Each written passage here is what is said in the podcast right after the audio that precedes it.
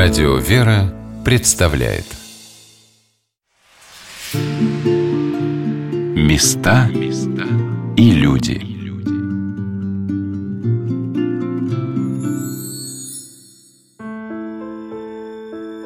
В Сирии я оказалась ровно через год. На этот раз моей задачей стало в самом прямом смысле изучение тех самых духовных ступеней, о которых говорил Владыка. Мне нужно было узнать, как нашим российским военнослужащим помогают их преодолеть военные священники. Институт военного духовенства сегодня только возрождается с нулевого измерения. Он был полностью уничтожен во время революционных событий. Сегодняшние капелланы, в большинстве своем простые батюшки из обычных приходов, единственное их отличие от остального священства – большинство из них сами бывшие офицеры. Единственная их задача духовное окормление и моральная поддержка воинов. Так я попала в Хмимим, одно из основных мест дислокации российской миротворческой группировки в Сирии. Второе – это город Тартус на Средиземноморском побережье, то самое, где солнце каждый вечер медленно опускается в морскую пучину, почему Сирию до сих пор и называют страной заходящего солнца. Хмимим на местном сленге называют химками – Таскали по родине или чувство юмора военных, но все жилые кварталы на базе носят знакомые названия. Барвиха, Рублевка, 13-й квартал.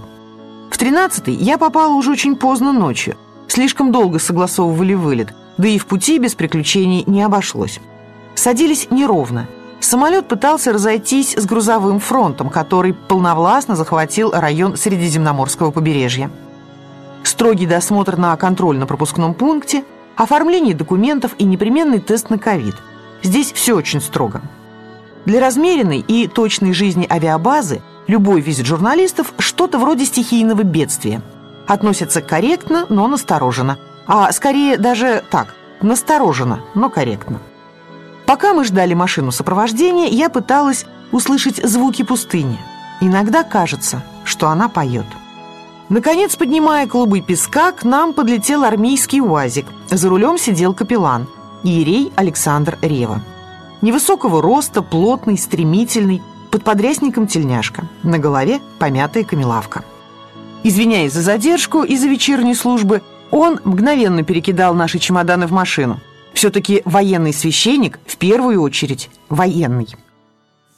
Военный священник – это немножко больше, чем простой священник. Почему? Потому что мы вместе живем э, с военнослужащими, вместе питаемся, вместе молимся. И задача военнослужащенника не только э, заниматься окормлением э, личного состава, но и вместе проживать с ними жизнь с утра до вечера. После подъема, как обычно у нас колокольный звон, молитва с молитвой – в столовую, со столовой, на службу. Вечером точно так же собираемся в храме, поблагодарить Господа за прошедший день. Значит, военный священник в первую очередь все-таки священник? Служба на базе проводится ежедневно в небольшом храме во имя пророка Божия Илии. Церковь собрана из кимп. Так здесь называют жилые вагончики, очень похожие на строительные бытовки. Разница разве что в цвете. Они белые. Маскировка. Не, священник не может выбирать там, а мне хочется, что-то мне не хочется, а я хочу так. Команда есть, все поднялись, сели в борт, полетели, выполнять задачи. Есть время на молитву, утвержденный план э, у нас утверждает командующий группировкой, то есть э, время молитвы, время божественной литургии, время, когда батюшка идет по подразделениям. Все в армии, все серьезно, все по плану, по графику, как не так, как на гражданке. На следующий день рано утром мы покидаем авиационную базу, чтобы увидеть базу морскую. Нам предстоит около часа езды. Автобус в сопровождении военного транспорта виляет по маленьким разбитым бомбежкой поселкам. Множество магазинчиков с русскоязычными названиями выстроились вдоль дороги. Московский сувенир, Сочи и даже Красная площадь. Вывески обожжены солнцем и запорошены дорожной пылью. Скучающие хозяева пьют тягучий, пахнущий кориандром кофе. В Сирии кофе признается лишь эта пряность. Появление покупателей изумляет их до невероятности. Автобус останавливается у входа в одну из самых респектабельных лавок. Босой мальчишка лет 15 мгновенно материализуется из-за спины хозяина. Лимонады, кофе, мыло, подозрительного вида шоколадки – это вам не огромный Дамаск. Мальчишка мечется между нами и сокровищами, спрятанными в глубине темной лавки, доставая весь незатейливый ассортимент. Перед выездом нас убеждали в том, что местные продавцы – люди хитрые и коварные. С ними обязательно надо торговаться. Однако вся хитрость босоногого, одетого в поношенную майчонку подростка была написана на загорелой физиономии. 50-60 жулиных у нас сирийских лир, а на наши деньги это чуть меньше двух рублей, он счастливо прячет в карман. За время дороги на базу мне удается выяснить у сопровождающих нас военных, что в этой нефтяной стране отчаянный дефицит бензина.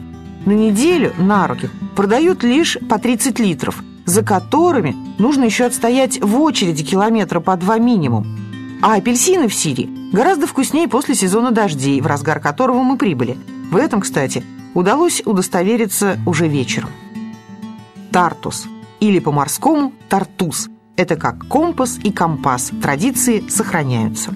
Его древние стены помнят еще финикийцев. Именно здесь, в 200 километрах от Дамаска, расположена знаменитая церковь Богоматери Тартуской на острове Арват. Внутри находится древний алтарь, которым интересуются паломники со всего мира. Вернее, интересовались когда-то, давно, до войны. Нам из-за плотной программы туда попасть не удалось. На палубе Ингушетии малого ракетного корабля нас встречает морской батюшка. Сибиряк огромного роста, протеерей Николай Москалюк, помощник командира по работе с верующими военнослужащими отдельной бригады специального назначения. Сегодня капелланы называются так. А, наверное, когда я услышал слово «Сирия», для меня вспомнился святые подвижники земли сирийской. Ефрем Сирин и многие другие, святыни сирийские. Побывать здесь, лоб перекрестить, помолиться – это вот, наверное, на первом месте были. А здесь как-то любят священников и стараются на передовую священников не посылать. Так что как-то мы защищены от бед и несчастья. Батюшка несколько лукавил. За четыре дня командировки мы дважды попадали под обстрел. Правда, в Хмимиме мы его не услышали из-за бесконечного рева взлетающих истребителей. А в Дамаске, вероятно, из-за того, что Дамаск, ну, просто Дамаск. Шумный, крикливый транспортный город – об обстрелах мы узнали уже вернувшись домой из новостей. Целый день мы провели на базе. Мы неспешно гуляли по территории и беседовали. Отец Николай рассказывал о том, как идет работа с военнослужащими. Они здесь слышат тебя, потому что в России, в военных подразделениях, их пригнали, посадили, шапки сняли, сейчас батюшка будет выступать. А здесь они тебя слышат. Они никуда не торопятся – я могу с ними сесть, поговорить, рассказать. У нас вынуждаешься, конечно, их на диалог. У нас получается, конечно, больше монолога, чтобы просто они какие-то вопросы задавали, интересовались и так далее. Надо большую работу проводить священникам не так с солдатами, как с офицерами, потому что смотрят, как ведет себя командир. Но, дай Бог, может быть, когда-нибудь и зазвучит это слово за наше христолюбивое воинство воинству, которое любит Христа. Церквушка в Тартусе – это не самодельный полевой храм, а самая настоящая деревянная, пусть маленькая, но церковь. Есть одно отличие от храмов в Союзе, как здесь принято называть Россию. Они не закрываются никогда, ни днем, ни ночью. Люди на обеих базах живут в постоянном напряжении.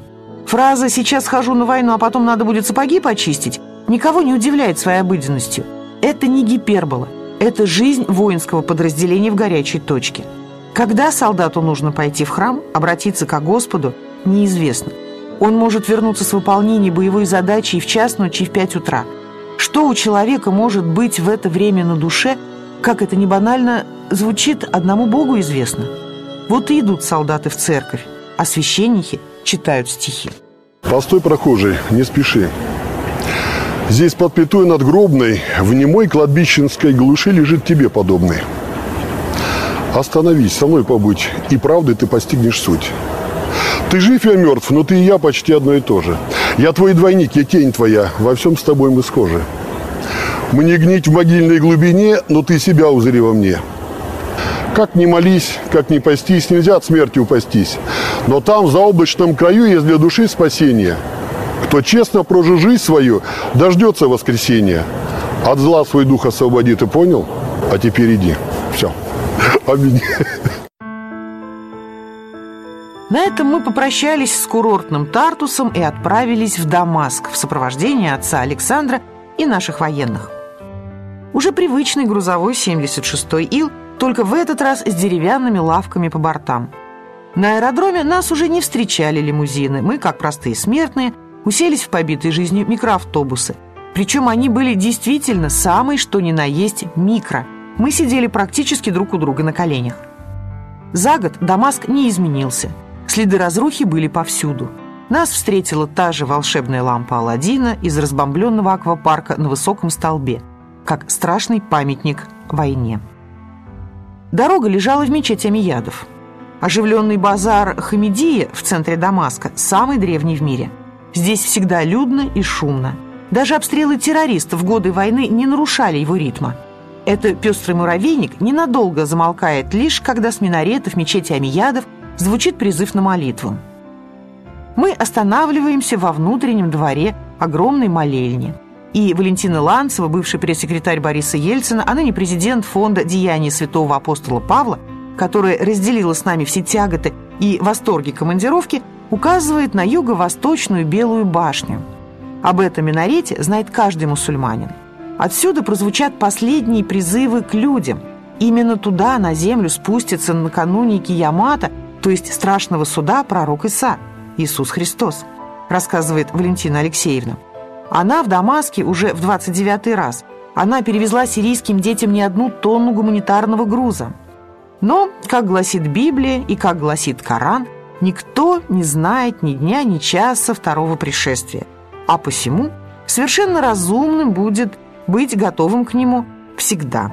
Так справедливо считают мусульмане и на всякий случай Каждый день на то место, куда ступит нога Господа, один из имамов стелет новый ковер.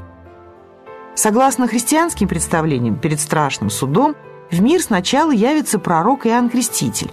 Он, как и в новозаветные времена, возвестит людям о скором пришествии Господа. И за свои проповеди будет вновь умершвлен. Его обезглавят.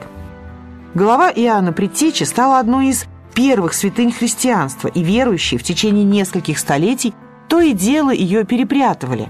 Одну из частей, а возможно и всю голову целиком, перезахоронили в Дамаске. Так утверждают местные жители. Строители мечети Амиядов в VIII веке наткнулись на гробницу, где не было ни единого намека на то, кто в ней похоронен. И решили разрушить ее. Едва нанесли несколько ударов, как из камня пошла кровь. Так была обретена честная глава пророка Иоанна, или Яхья, так его называют в Дамаске. По приказу халифа Аль-Валида, строившего мечеть, могилу не тронули. Над ней возвели небольшое сооружение, которое сейчас находится прямо в центре молельного зала под сводами основного здания. Так одна из величайших христианских святынь оказалась в сердце святыни исламской. Как только мы не пытались заглянуть вовнутрь этой своеобразной кувуклии, разглядеть там что-то невозможно – Гробница со святыней плотно задрапирована зеленой тканью. Оставалось только фотографироваться. В построенной мусульманами гробнице над могилой с головой Иоанна Крестителя есть проемы для записок. Ими пользуются в основном мусульмане. С православием мечеть Амиядов тесно связана не только из-за Иоанна Крестителя. В византийский период тут стояла церковь. Мусульмане, завоевав Дамаск, гарантировали иноверцам неприкосновенности храмов. Однако, как нам рассказали, халиф Аль-Валид выбрал место, где был византийский храм. Он помнил о законе предков не рушить христианские молельни и предложил местной диаспоре сделку. Они отдают им эту церковь, а он им выделяет деньги на возведение четырех таких же в других частях города. С началом войны в Сирии исторический квартал Дамаска периодически обстреливали из минометов окопавшиеся на северо-востоке города боевики. Террористы бомбили не только древний христианский квартал, но и значимую для ислама мечеть. Несколько снарядов взорвались во внутреннем дворе возле мавзолея защитника Вера, слегка повредив строение. Мы вышли из мечети. На площади Хамидия нас ждали вездесущие мухи, военная полиция Мухабарат. И, конечно же, наши военные. Мы застали очень интересную картину. Чтобы сфотографироваться с русскими солдатами, выстроилась очередь, невероятно любопытных, оживленных сирийцев. Они выставляли вперед кудрявых малышей, которые доверчиво залезали на колени нашим военным. Они не боялись русских, они не боялись русского оружия. Председатель синодального отдела по взаимодействию с вооруженными силами и правоохранительными органами епископ Клинский Стефан уже в своем храме Благовещения Пресвятой Богородицы в Сокольниках молился и о нашем скорейшем возвращении, и о том, чтобы мир наступил в сердцах людей. Как говорит Владыка, нам не нужна победа, нам нужен мир. В этом, наверное, самая главная задача каждого воина, чтобы мы не своими силами сражались, а чтобы мы с помощью Божией выполняли свой долг по защите Отечества. А сегодня наше Отечество там, где нужна помощь другим людям – а именно в Сирийской Арабской Республике. Там, где люди находятся в тяжелейшем положении, состоянии, когда вокруг люди стараются идти на других людей только потому, что те исповедуют другую веру, по-другому смотрят на жизнь, по-другому славят Бога. Вот мы, православные христиане, должны понимать, что тот мир, который с одной стороны возле лежит, он будет продолжаться только тогда, когда в наших устах будет благодарение Богу. Нужно быть человеком с чистым сердцем. Нужно любить ближнего своего. Нужно отдавать все свои силы на служение нашему Отечеству.